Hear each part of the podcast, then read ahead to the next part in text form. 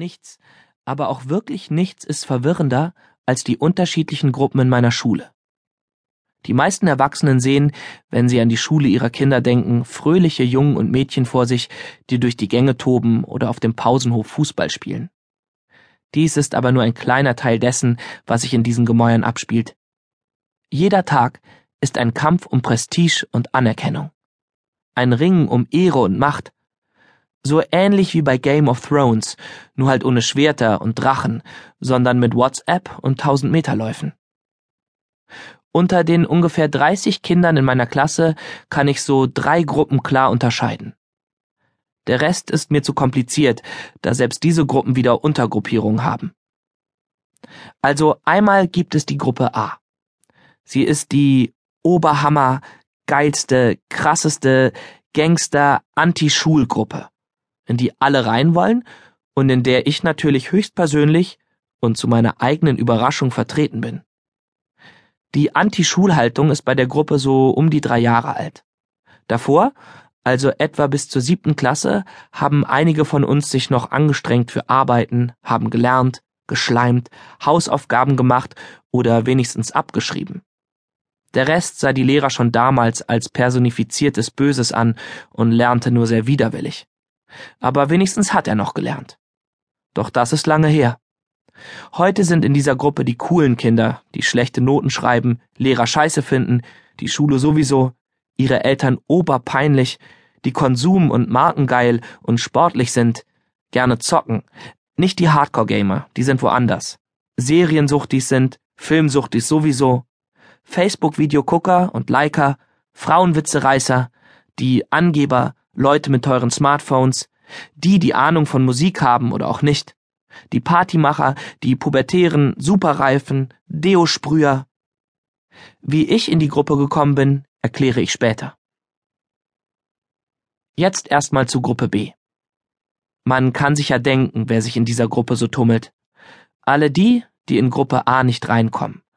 Also spätpubertierende, Weicheier, Nerds. Wirklich nichts gegen Nerds. Ich mag Nerds.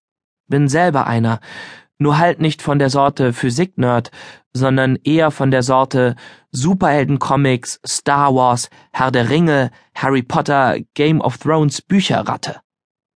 Bücherratte, nicht Bücherwurm. Auch das ist eine wichtige Unterscheidung, denn beide Begriffe bezeichnen völlig unterschiedliche Lesevorlieben. Ein Bücherwurm ist jemand, der sich langsam über Jahre hinweg ohne Unterlass jede Woche mühsam durch ein Buch quält und wenn er kein Buch mehr hat, kläglich verendet. Eine Ratte dagegen kann Monate ohne Bücher auskommen, dann aber in wenigen Tagen genauso viele verschlingen wie der Wurm. Hat man sich den Wanst so zugeschlagen, hat man für mindestens einen Monat erstmal genug von Büchern. Jedenfalls lasse ich mir von den Nerds aus der Gruppe B, den richtigen Nerds, zum Beispiel sehr gerne Mathe, Bio, Physik, Chemie oder Musik erklären. Sachen, von denen ich halt keinen Plan hab. Im Gegenzug male ich ihnen etwas auf ihr Bild in Kunst oder sag ihnen, mit wie vielen Beinen man beim Weitsprung abspringen muss, um besonders weit zu kommen. Wen es interessiert? Man springt mit einem Bein ab. Die Gruppe B hat außerdem viel mehr Mitglieder als die Gruppe A, da die Aufnahmekriterien nicht so streng sind. Aber auch in Gruppe A gibt es natürlich ein Inner- und Outer Circle. Außerdem sind in Gruppe B noch die, die nach einer schlechten Note in Tränen ausbrechen aus Angst vor ihren Eltern oder aus sowas wie Enttäuschung. Denen ist die Schule also noch sehr wichtig, obwohl die sogar hier zu einer extremen Minderheit zählen. Ich meine, wir sind zehnte Klasse. Was erwartet man denn von uns? Das sind auch die, die voller Elan auf dem Hof rennen und begeistert Fußball schreien, wenn die Pausenklingel schrillt. Eine Unternehmungslust, wie sie in Gruppe A nur noch selten vorkommt und, wenn doch, meist auch schnell im Keim erstickt wird. Dann gibt es noch eine dritte Gruppe. Die Gruppe X47MKKD89SY. Sie ist, wie der Name schon sagt, kompliziert und ein wenig anders als der Rest. Sie besteht aus allen weiblichen Angehörigen meiner Klasse. Warum ich die alle in einen Topf schmeiße, ist ganz einfach. Bei den Mädchen ist immer alles in Bewegung.